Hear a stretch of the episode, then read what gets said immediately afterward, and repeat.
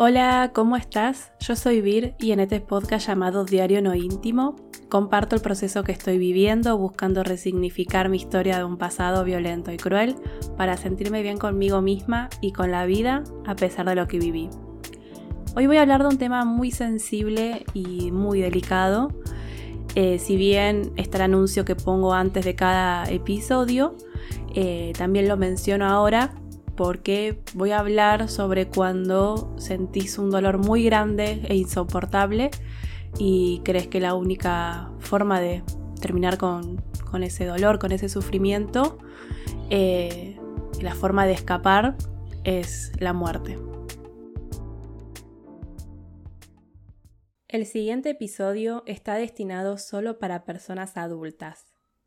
También hago esta aclaración porque voy a hablar sobre temas que te pueden sensibilizar y quizás estás en un momento en el que preferís no escuchar sobre temas sensibles.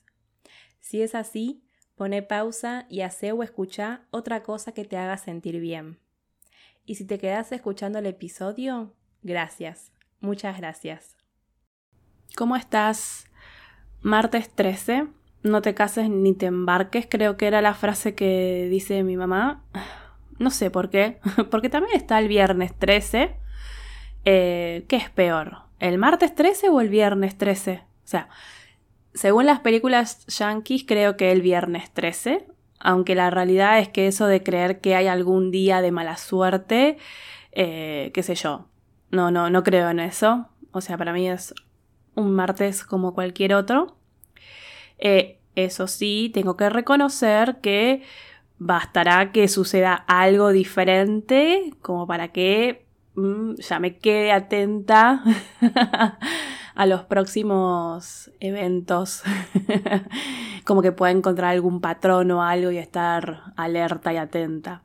Pero no me quiero adelantar en el tema que elegí hablar hoy porque antes quiero hacer una, una mención sobre que, bueno, el sábado, que fue 10 de septiembre, fue el Día Mundial para la Prevención del Suicidio. Y tengo tantas cosas para decir sobre este tema. Para empezar, que ya sé que por el solo hecho de decir la palabra, YouTube, por ejemplo, es capaz de meterle un shadow a este episodio, o sea, no lo va a mostrar.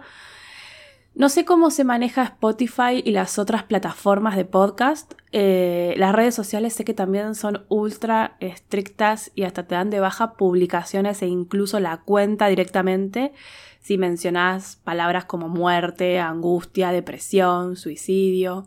Lo cual me parece algo tan... tan idiota.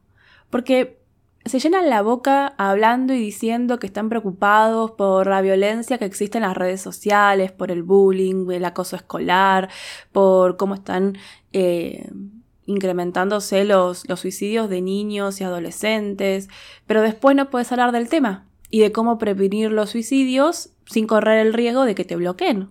Entonces, es más, me pasó que recién, ¿vieron que cuando querés buscar algo en Google te va como autocompletando la frase? Bueno, quería ver bien cómo era el nombre del Día Mundial y cuando iba poniendo Día Mundial de la Prevención de él, me autocompletó con todo lo que se le ocurra, ¿sí? O sea, no sé, diabetes, eh, no sé, violencia de género, me, autocompletó con un montón de cuestiones. Cuando puse, cuando la S, para empezar a escribir suicidio, no aparecieron más opciones. O sea, ¿qué es esto?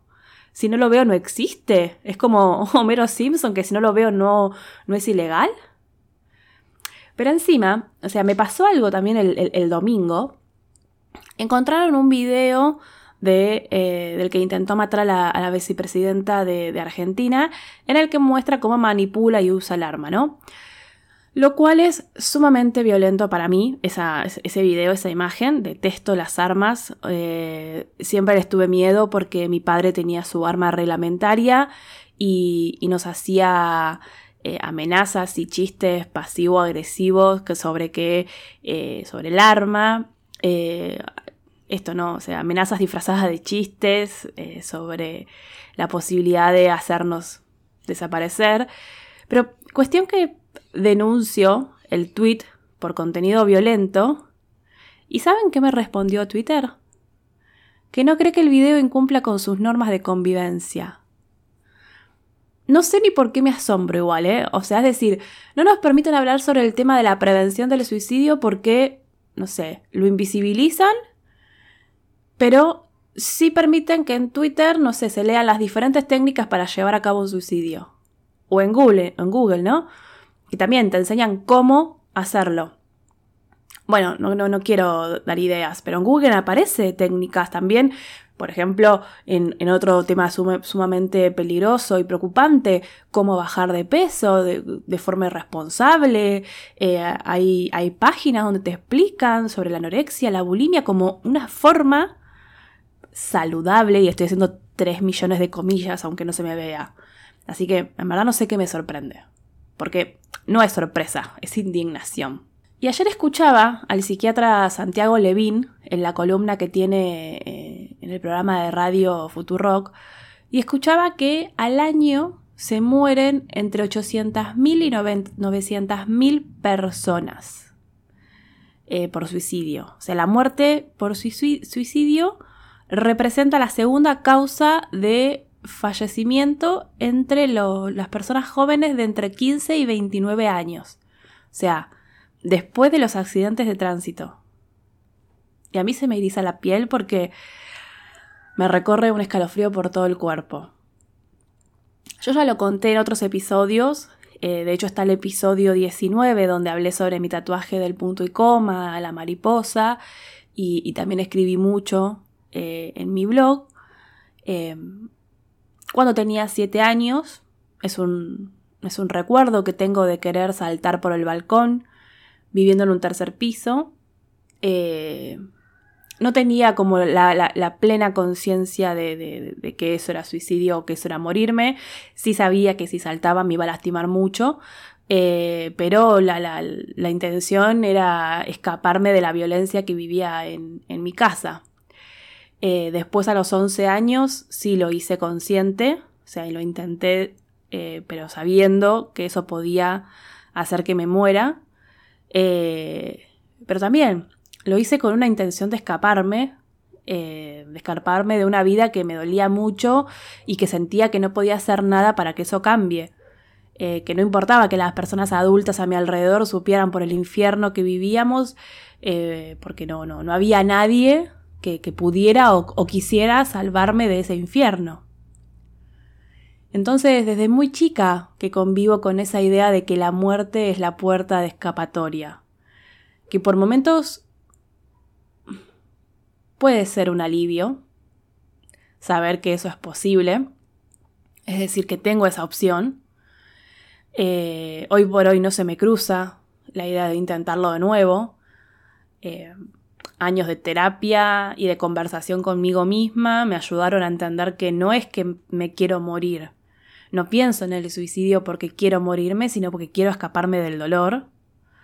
Eh, es decir, eso es lo que pensaba antes de, trabajar con mis emociones, mis pensamientos y, de, bueno, iniciar un proceso de, autoconocimiento. Y ahora que aprendí otras herramientas para afrontar y gestionar el dolor y el malestar emocional, eh, la opción de la muerte ya no está presente todos los días como sí lo estuvo desde ya les digo, mis 11 años hasta mis 33 años, más o menos. Yo lo conté también. Todos los días me levantaba y lo primero que hacía era pararme en el frente del espejo e insultarme y tratarme como una mierda. Y entre esas cosas que me decía siempre aparecía la idea de ¿por qué no te? Y así terminas con toda esta mierda de una vez por todas. Y fueron ideas que convivieron diariamente es muy fuerte lo que voy a decir, pero bueno, ya dije tantas cosas fuertes igual. Eh, pero cuando vivía en la ciudad de Buenos Aires y trabajaba en el microcentro y me tenía que tomar el subte, cada vez que estaba en el andén esperando el subte miraba las vías y pensaba en qué pasaba así. Y eso me daba miedo, ¿eh? O sea, paradójicamente, me daba miedo. Lo mismo cuando, no sé, viajaba, eh, por ejemplo, no sé, el viaje a la Patagonia y subía a una montaña o a un lugar que, no sé, que había precipicio. Mi miedo de acercarme no, no era por miedo de resbalar y caer, sino por no poder controlar el impulso de saltar. Y, y ayer vi un video de una propaganda de, de Inglaterra, creo que es, que muestra los últimos videos de personas que se quitaron la vida. Y son videos de personas que, que, están sonriendo, jugando con sus hijos o sobrinos, haciendo lo que les gusta. Y termina diciendo esto, ¿no? Que el, que el suicida no parece suicida. Y es verdad. Puedo asegurar que si ves, por ejemplo, el Instagram de mi blog de viajes, eh, ni se te ocurre pensar que detrás de esa sonrisa con un paisaje espectacular en Bariloche se esconde también una mente que pensaba eh, cómo escapar del dolor que sentía. Em, yo no soy psicóloga ni psiquiatra, pero sí hablé bastante sobre el tema y leí sobre el tema, reflexioné. Y me animo a decir que hay una parte de las personas que, que terminan cometiendo suicidio eh, que no es que se querían morir, querían dejar de sufrir y no supieron cómo o no encontraron la ayuda o apoyo.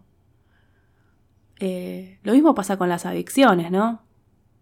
¿Qué pensás que hay detrás de una persona que, por ejemplo, eh, toma alcohol hasta perder la conciencia?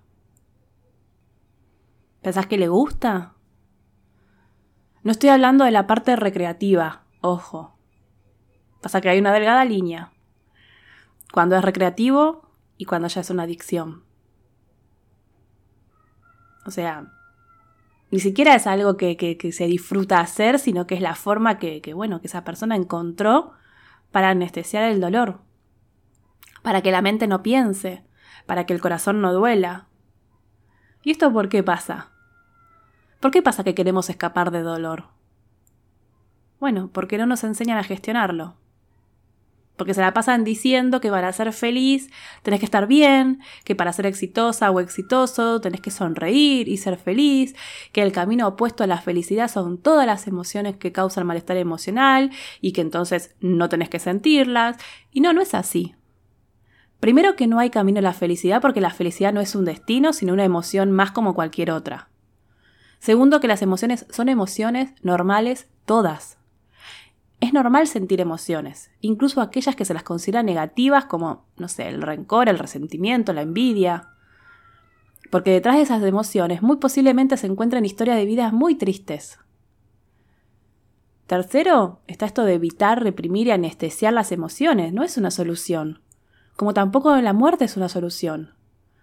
Pero ojo, que no estoy diciendo que cuando comenzás a trabajar los motivos por los cuales sentís ese dolor y sufrís, eh, que, que, que, sentís que, o pensás que la muerte es, la escaparatoria, eh, automáticamente te vas a sentir bien y vas a disfrutar de la vida. No, no te voy a mentir. No es así. Si bien cada persona tiene su proceso, es justamente eso, un proceso. Y durante un tiempo vas a estar trabajando todos esos traumas y heridas que tenés de hace años y años y te vas a seguir sintiendo mal y te va a doler el pecho, la panza, te va a cerrar la garganta, vas a llorar mucho, vas a quererte a toalla mil veces, plantearte que para qué haces todo eso si seguís igual de más, de mal, sufriendo, llorando. Y sí es normal que pienses en eso cuando empezás el proceso. Porque cuando pensás en la muerte como escapatoria es porque perdiste la esperanza. Entonces, te hablan de un proceso muy difícil, pero que al ir avanzando te vas a ir sintiendo mejor y no lo crees. No lo crees. No lo crees porque ya no, no, no, no, no crees en la esperanza, no tenés esperanza. Pero yo quiero decirte que lo creas, que intentes creerlo, que te aferres a, a, a creerlo. No, no sé si aferrarte a la esperanza, eh, o en un principio aferrarte a la esperanza mientras volvés a conectar con tus deseos de vivir y, con el sentido de la vida. Eh, yo creo que mis deseos de, de vivir una vida sin violencia fueron como el ancla. Eh, y cuento esto sobre, sobre el suicidio, no solo porque si me estás escuchando y tenés pensamientos suicidas y, estás pasando por un momento muy doloroso y crees o pensás que la muerte es la forma de terminar con el sufrimiento, eh, quiero que sepas que existen otras formas de terminar con el sufrimiento que no tienen que ser terminar con tu vida. que si este es tu caso, por favor, pedí ayuda. Em, en Argentina está la línea 135, que es una línea gratuita desde, desde Capital y el Gran Buenos Aires, pero si no a nivel nacional está el 0800 345 1435. Y si vivís en otro país, eh, también existen teléfonos al cual podés llamar para que te escuchen. Em, en, el post sobre este episodio voy a dejar todos los teléfonos que encontré en su momento eh, sobre otros países.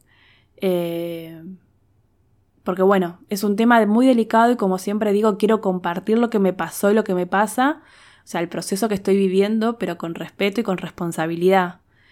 Y, y si no sabes a quién recurrir, escribime, escribime un mail. Hola porque no estás sola, no estás solo. O sea, yo te voy a comprender porque viví situaciones eh, muy dolorosas. Así que te voy a comprender y voy a estar del otro lado para, para leerte, para escucharte. Pero también comparto esto para el resto de las personas que quizás no saben que su amiga, su amigo, o, su hija o hija, o sea, un familiar o una persona querida, eh, tiene el deseo de escapar del dolor que siente y lo está pensando y lo está manifestando, pero no nos damos cuenta. Porque hay, hay un par de mitos en torno al suicidio que tenemos que saber que son mitos y que reproducirlo no hace más que causar más daño. Eh, por ejemplo, está el mito de que el que amenaza con matarse no lo hace y es mentira. La mayoría de las personas que se suicidaron manifestaron el querer terminar con sus vidas. Que una persona desde afuera puede pensar, pero ¿cómo se va a querer matar si, no sé, por ejemplo, acaba de recibirse de la universidad? Insisto, la idea no es terminar con la vida, sino con el dolor que se vuelve insoportable. Si la persona que está sufriendo empieza a tener cambios significativos en su vida, sería diferente. No lo vería como una forma. El otro mito es sobre que las personas con trastornos mentales son aquellas que piensan en el suicidio. O sea, como que solamente las personas que tienen un trastorno mental son aquellas que piensan en el suicidio. Y no. Si bien el suicidio o intento puede ocurrir durante un evento depresivo, no es condición para que ocurra. Pero sí considero, por ejemplo, que actitudes agresivas y autodestructivas son alertas que se encienden y que deberíamos prestar atención. Esto que les digo alguien que tiene una adicción y prefiere vivir anestesiado, o conductas de autolesionarse. Cuando tenía 11 años yo me autolesionaba los brazos y piernas. Nadie se dio cuenta. Y si se dieron cuenta, nadie hizo nada para ayudarme. Y esto que le digo, es un tema muy sensible. Pero el mito de que los niños no se suicidan, con todos los casos que estamos viendo, ¿siguen pensando eso? Con todos los casos de niños, niñas y adolescentes que, por ejemplo, a causa del bullying, lo hacen. ¿Vamos a seguir pensando en que no, no, no ocurre? Y el otro mito de que la tendencia al suicidio es hereditaria. Ojo, yo lo pensé durante mucho tiempo eh, y tuve miedo, porque en mi familia hay un caso de una persona que se suicidó. Fue mucho antes de que yo naciera igualmente, pero bueno, durante un tiempo pensé que eh, me dijeron esto de que el suicidio es hereditario, entonces yo pensé que mis ideas suicidas eran porque, no sé, a través del ADN. Pero bueno, eso es un mito. No es verdad que es hereditario a través del ADN o los genes. Lo que sí es, no sé si la palabra es hereditario, no quiero usar esa palabra porque acabo de decir que no lo es, pero lo que sí eh, se reproduce es esta forma de enseñar o mostrar que el suicidio es una forma de solucionar los problemas.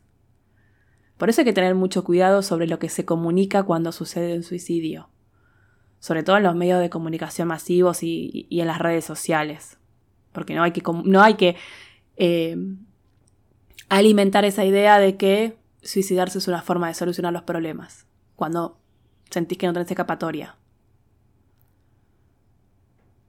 Y, y el mito creo que más importante que tenemos que eliminar, todos hay que eliminar, pero este es el de, el de pensar que hablar de las intenciones del suicidio es decir, o sea, eh, esto de pensar que si hablamos sobre las intenciones del suicidio, si dejamos que una persona hable sus intenciones de matarse, incrementa las posibilidades de que lo haga. Y no, yo creo que todo lo contrario, porque si una persona está atravesando un dolor tan insoportable que llega a pensar que la muerte es la solución, hablar sobre lo que le pasa va a disminuir el riesgo de que se suicide.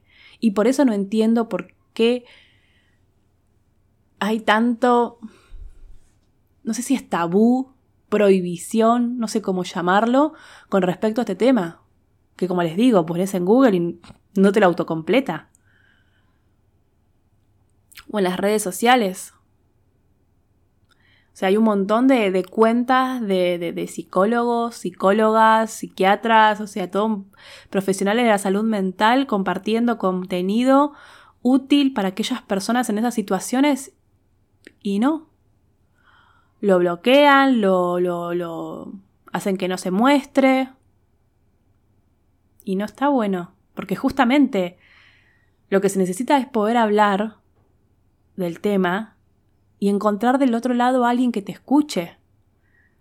No sentirte invisible, no sentir que solo servís si sonreís y que entonces como te, te cuesta sonreír o estar bien sos una carga para el resto de las personas. Es el día de hoy que, por ejemplo, yo no suelo compartir mis problemas con mis amigas, porque a veces pienso que molesto, entonces no les cuento casi nada. En mi caso igualmente tengo un espacio terapéutico y además el blog, el podcast, también está mi diario personal que sí es íntimo. Pero bueno, lo, lo cuento para que vean lo complejo que es.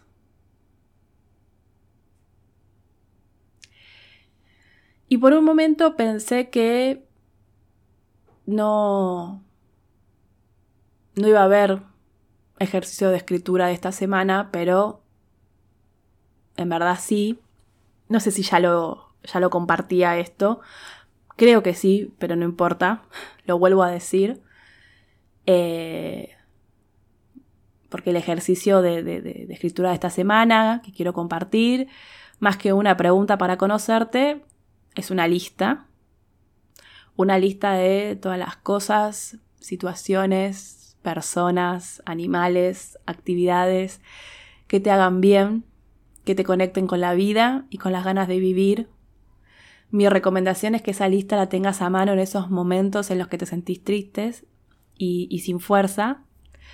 Así como Homero Simpson se pegó el cartel de Do It for Her, o sea, es decir, hacerlo por ella, en referencia a esto de tener que trabajar en la planta nuclear, a pesar de que no, no, no sea el sueño, ni le guste trabajar en la planta nuclear, pero que lo, lo estaba haciendo eh, por Maggie. Bueno, ese listado, eh, que incluso lo puedes hacer collage. Puedes hacer un, puedes hacerlo un cuadro también, con fotos, dibujos, colores. Vuelvo a repetir, si estás pasando por una situación muy dolorosa y tenés pensamientos sobre la muerte como forma de escapar al dolor que sentís, eh, no estás sola ni solo, pedí ayuda, a tus familiares, a tus amistades, algún centro médico del lugar donde vivas. Y si no puedes escribirme también, hay otras formas de gestionar el dolor que sentís. Hay otras formas de gestionar el dolor que sentís. Y por hoy dejamos acá. Gracias por escucharme, por escribirme, por leerme. Al final no hablé sobre el tema que quería hablar, así que lo voy a dejar para el próximo episodio porque hoy en verdad quería contarles eh, sobre que, bueno, mi psicóloga me dijo que no soy una bruja, pero lo voy a dejar para el próximo episodio porque me parece que ponerme a hablar ahora sobre esto con lo intenso y movilizador que fue el episodio no tiene sentido. Y bueno, como siempre digo, te invito a que te suscribas a mi newsletter, todos los meses en los últimos días envío una carta con reflexiones, ideas que fueron pasando durante el mes y que quedaron por fuera de los episodios. Em, también podés suscribirte, o mejor dicho, sumarte al canal de Telegram, donde voy publicando las novedades. Y, bueno, de esa forma te llega la notificación eh, sin tener que depender del algoritmo de alguna red social y también depende de la, app en la que me estás escuchando. Podés suscribirte y calificar el podcast, que esto ayuda a que le llegue a más personas. Y bueno, por supuesto, más que bienvenido que compartas el episodio con aquellas personas que crees que se van a sentir bien y acompañadas cuando lo escuchen. Bueno, gracias. Muchas gracias. Nos vemos en el próximo episodio. Chau, chau.